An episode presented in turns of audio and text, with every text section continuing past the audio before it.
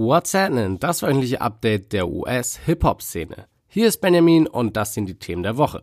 Wieso der 26. Juli der bisher krasseste Release-Tag des Jahres ist, weshalb ASAP Rockys Situation in Schweden immer ungemütlicher wird und nach vier Wochen Festivals am Stück verrate ich euch, welche Acts mir live am besten gefallen haben. Also, what's happening?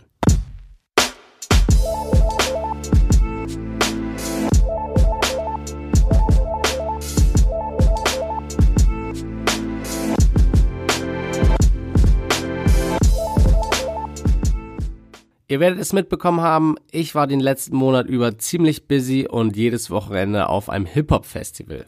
Angefangen in Amsterdam und dem Oh My Music Festival ging es nach Frankfurt zum Wireless und dann zwei Wochenenden in Folge nach Grevenhainichen zum Splash und Melt Festival.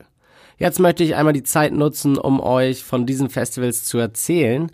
Hauptaugenmerk soll aber weniger auf der Veranstaltung selbst sein, sondern eher auf den Künstlern, die dort aufgetreten sind wie ihre Performance war und ob es letztendlich lohnt, sie sich nochmal anzuschauen. Da das eine ziemlich große Liste an Acts ist, fangen wir auch gleich mal an mit dem ersten Festival.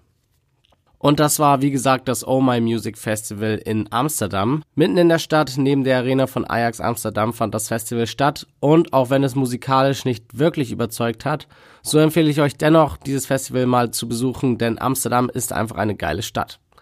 Wenn man das für ein Wochenende dann noch mit einem Hip-Hop-Festival verbinden kann, kannst du eigentlich nichts Negatives dagegen sagen.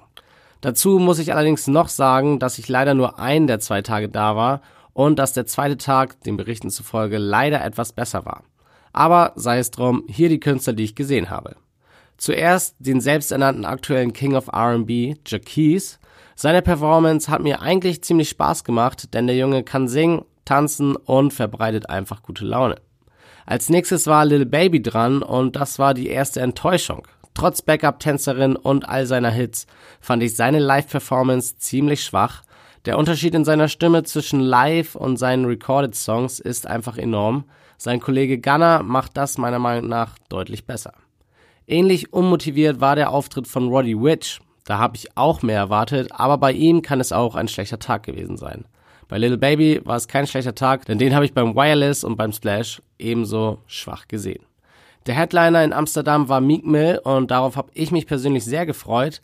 Leider war es zu diesem Zeitpunkt noch nicht wirklich dunkel auf dem Gelände und seine Bühnenshow kam deswegen nicht so wirklich rüber, aber Meek hat schon eine gute Show abgeliefert.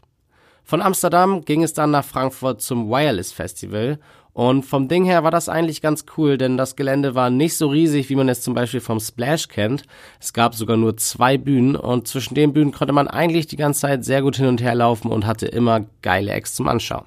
Organisatorisch also top. Erster Act war hier YBN Corday und ja, der Junge hat abgeliefert. Trotz seines bisher kleinen Musikkatalogs hat er mich und die Crowd mit seiner Delivery und Energie sehr überzeugt. Wenn er mit seinem neuen Album bald nach Deutschland kommt, bin ich definitiv dabei. Calvin Colt war der nächste auf meiner Liste und ihn habe ich im letzten Jahr auf diversen Events bestimmt vier oder fünfmal live gesehen und ich kann euch sagen, auch hier stimmt ziemlich viel. Rick Ross war dann der erste in Frankfurt, der hinter den Erwartungen zurückblieb.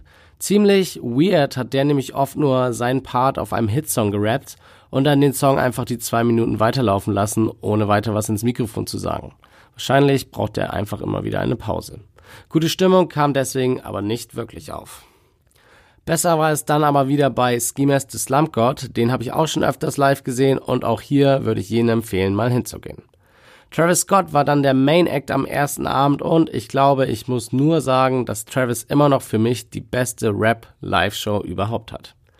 Der zweite Tag ging dann fast schon lustig los, denn Rich the Kid war so unmotiviert, dass er sein Playback teilweise für 30 Sekunden am Stück ausnutzte und nur genervt in die Menge geguckt hat. Auf dem Splash war sein Auftritt zum Glück deutlich besser. Abgeholt haben mich dann dafür die Gebrüder von Ray Srammet. Echt unglaublich, wie viele Hits die eigentlich haben. Wenn ihr die Chance bekommt, da mal ein Konzert zu sehen, geht unbedingt hin. Die Energie ist echt krass. G-Eazy war dann, ja, eigentlich habe ich keine Ahnung, wie der war, denn so richtig im Kopf geblieben ist mir da eigentlich nur, dass übertrieben viele Mädchen gekreischt haben. Und dann kam das doppelte Finale, erst die Migos und dann Cardi B. Die Migos waren leider nur okay, denn obwohl ihre Performance gut war, waren sie nur sehr kurz auf der Bühne und irgendwann sind sie einfach ohne wirkliches Finale von der Bühne gegangen. Bei Cardi war dann hingegen viel Bühnenshow und viel Getwerke. Also es war echt krass, wie sexualisiert die Show war. Ist auf jeden Fall cool, dass ich mal eine ihrer Show gesehen habe, aber dennoch nochmal muss ich mir das nicht geben. Kommen wir zu Deutschlands größten Hip-Hop-Festival, dem Splash Festival. Angefangen habe ich hier mit dem Newcomer Contest und da waren mit Wisdom C und Boondog gleich zwei junge deutsche Künstler, die auf Englisch gerappt haben und das auch noch richtig gut, deswegen checkt die beiden unbedingt mal aus. Der erste richtige Act, den ich dann auf dem Splash gesehen habe, war Little Sims, eine britische Rapperin, die ich definitiv noch einmal auf einer kleineren Bühne im geschlossenen Raum hören will. Auf dem Splash kam die Stimmung nicht ganz so rüber. Danach hat Trippy Red ziemlich abgerissen. Zumindest seine Fans haben fleißig gemoshpit, während Trippy selbst ziemlich unspektakulär auf der Bühne rumhang. Anscheinend hat er einen zu viel geraucht vorher. Juice World hat mir da definitiv besser gefallen. Live-Instrumente machen schon einen riesen Unterschied auf der Bühne und Juice selbst war auch richtig gut drauf und hat schön performt. Bei Scarlett gab es dann den erwarteten Abriss. Wer auf Moshpits steht, wird hier mehr als auf seine Kosten kommen. Auf Brockhampton hatte ich mich persönlich wiederum sehr gefreut. Leider fand ich deren Auftritt allerdings nicht so nice, weil sie kaum die ruhigen und für mich besseren Songs gespielt haben.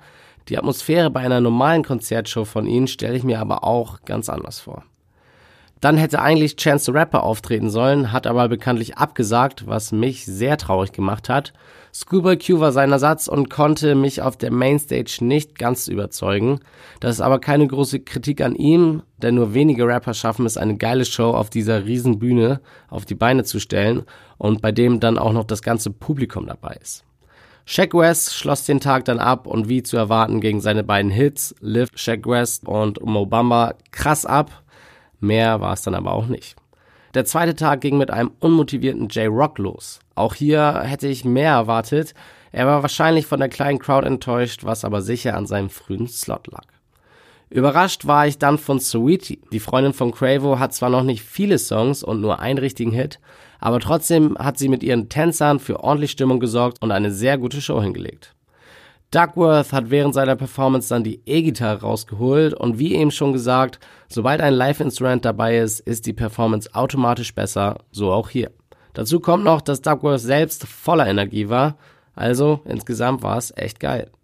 Berlins Trap Queen, Johnny May, war als nächstes dran und wurde ihrem Namen gerecht. Support your local artist und checkt ihre Musik aus. Dann beendete Skepta für mich den zweiten Abend und auch hier war der Headliner meiner Meinung nach ein bisschen enttäuschend. Wie bei Q kam die Stimmung bei dem großen Publikum nicht wirklich rüber. Der letzte Tag ging dann los mit Made in Tokyo und ja, der war okay. Nichts Besonderes, um ehrlich zu sein. Woody Smalls hatten dann leider nicht viele auf dem Schirm. Checkt den Belgier aber unbedingt mal aus, der hat echt Talent. Ähnlich wie die Gruppe House of Pharaohs. Die Briten haben auf einer der kleineren Bühnen richtig abgerissen und haben echt richtig gute Songs, auch hier gerne mal auschecken. Auch auf einer der kleineren Bühnen war der Schweinfurter Juju Rogers, ein weiterer Deutscher, der auf Englisch rappt. Live war er ganz okay und sein nächstes Projekt wird bald erscheinen, also auch hier auschecken. Auf Young Thug habe ich mich dann fast mit am meisten gefreut und ich glaube, jeder, der dabei war, wird mir zustimmen, wenn ich sage, dass Thugs Performance sehr enttäuschend war. Klar, seine Songs sind nice, aber er muss es auch irgendwie rüberbringen. Im Grunde genommen ist er nur sehr, sehr langsam auf der Bühne von rechts nach links gegangen und ja, das war's. Keine geile Live-Performance. Suicide Boys hingegen sind krass live und dazu muss man auch nicht mehr sagen. Dann wohl für mich die Überraschung auf dem Splash. JID ist live eine richtige Maschine. Wenn ihr die Chance habt, gönnt euch unbedingt eines seiner Konzerte. Mit Sirius Klein hatten wir dann noch einen weiteren Deutschen, der auf Englisch rappt. Und auch er ist ein sehr guter Performer. Also nochmal, support your local artists. Der Samstag-Headliner war dann der erste Headliner, der mich überzeugt hat auf der großen Bühne. Future hat zwar etwas früh aufgehört, aber gut 75 Minuten motiviert, durchgezogen und es wurde nie langweilig. Danach gab es mit Gunner noch ein kleines Finale und vorhin habe ich schon angedeutet, Gunners Live-Show finde ich persönlich ganz gut und definitiv besser als die von Little Baby. Eine kleine Überraschung gab es hier auch, als Thugger nochmal auf die Bühne kam und hier war er übrigens oder komischerweise deutlich motivierter als bei seinem eigenen Auftritt. Und das waren dann alle Acts, die ich auf dem Splash gesehen habe. Verpasst habe ich hier leider Buddy, Saba, Joey Purp, die Flatbush Zombies und St. John. Zeitlich war das einfach nicht mehr möglich. Aber vor allem Flatbush Zombies, St. John und Buddy sollen richtig abgeliefert haben. Vom Splash ging es dann zum Melt Festival und das war auf demselben Gelände wie das Splash, aber mit deutlich weniger Menschen, was das Ganze deutlich entspannter machte. Und obwohl es kein reines Hip-Hop-Festival ist, haben die Urban Acts hier alle richtig abgeliefert. Da hatten wir ein super emotionales Set von Young Lean, einen gewohnt energiegeladenen Auftritt von Slow Tie, einen Mega-Auftritt von Octavian und ein krasses Headliner-Set von Stormzy. Jeden Act würde ich euch live ans Herz legen. Übrigens war Skeptas Performance auf dem Meld deutlich besser als auf dem Splash. Und ja, das war's. Das waren alle Acts, die ich über die letzten vier Wochen auf Festivals live gesehen habe und meine Meinung zu ihren Auftritten. Da waren auf jeden Fall einige dabei, die richtig stark waren und bei denen ich euch nur raten kann, mal eines ihrer Konzerte zu besuchen. Gönnt euch also. Am Freitag, den 19.07. wurden einige interessante Alben veröffentlicht. Fangen wir an mit dem von Nas. Vor 17 Jahren hat der einfach die Songs, die es nicht auf seine vorherigen Alben geschafft haben, genommen und sie als Compilation-Album veröffentlicht. The Lost Tapes war da der passende Name und für viele war das sogar das beste Projekt von Nas seit seinem ewigen Klassiker El Matic. Dementsprechend sorgte die Ankündigung von The Lost Tapes 2 natürlich für viel Aufregung. Leider, was aber abzusehen war, war das Sequel bei weitem nicht so stark, trotzdem sollten Nas-Fans glücklich darüber sein. Als nächstes haben wir den Soundtrack zum neuen König der Löwen-Film hier auf der Liste.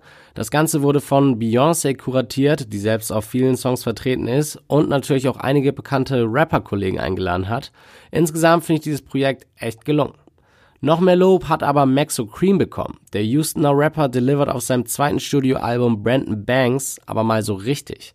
Tagesaktuelle Beats mit starkem Storytelling. Nicht nur von mir gibt es da eine Hörempfehlung.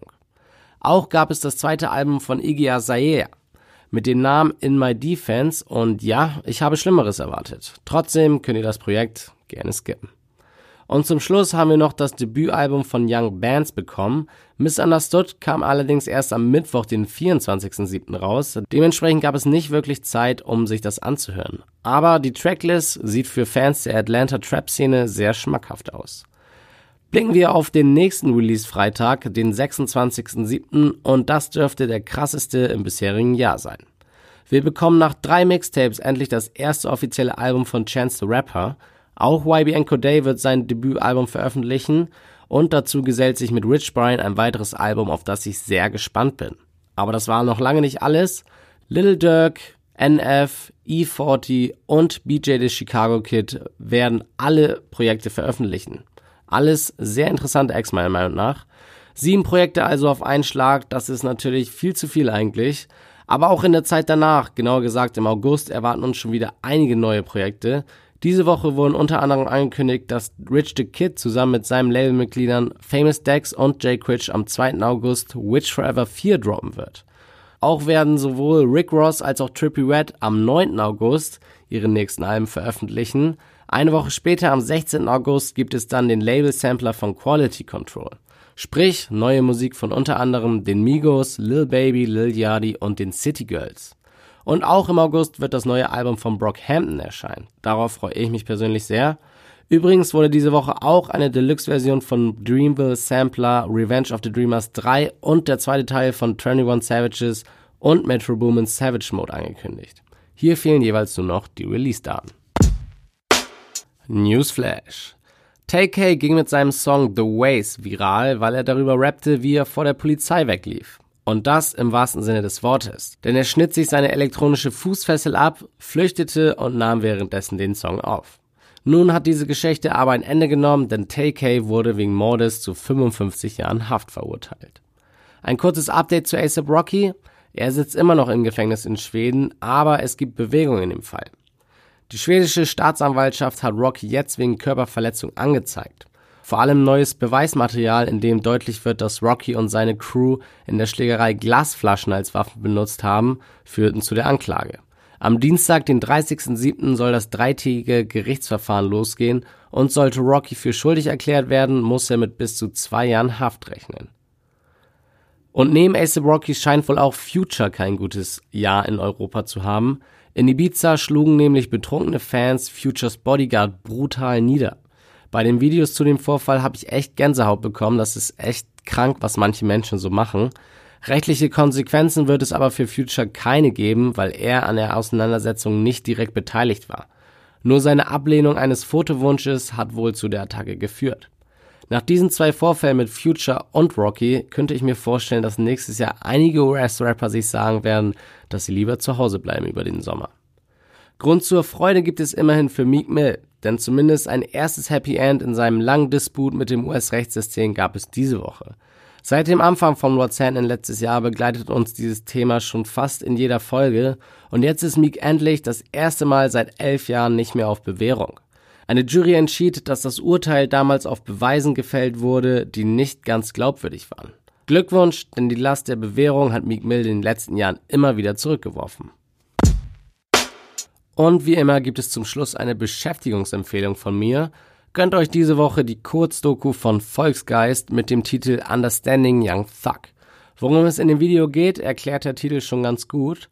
Wer sich noch nicht so viel mit Young Thug auseinandergesetzt hat, sollte sich das unbedingt angucken, denn Thugger ist für viele aktuelle Stars der Vorreiter gewesen und verdient deutlich mehr Anerkennung. Und die anderen sollen es natürlich sich auch angucken, weil es ist guter Content. Den Link zu dem Video findet ihr auf whatsapp.de im Beitrag zu dieser Sendung und damit entlasse ich euch für diese Woche. Folgt at WhatsApp bei Instagram und bis zur nächsten Woche. Reingehauen.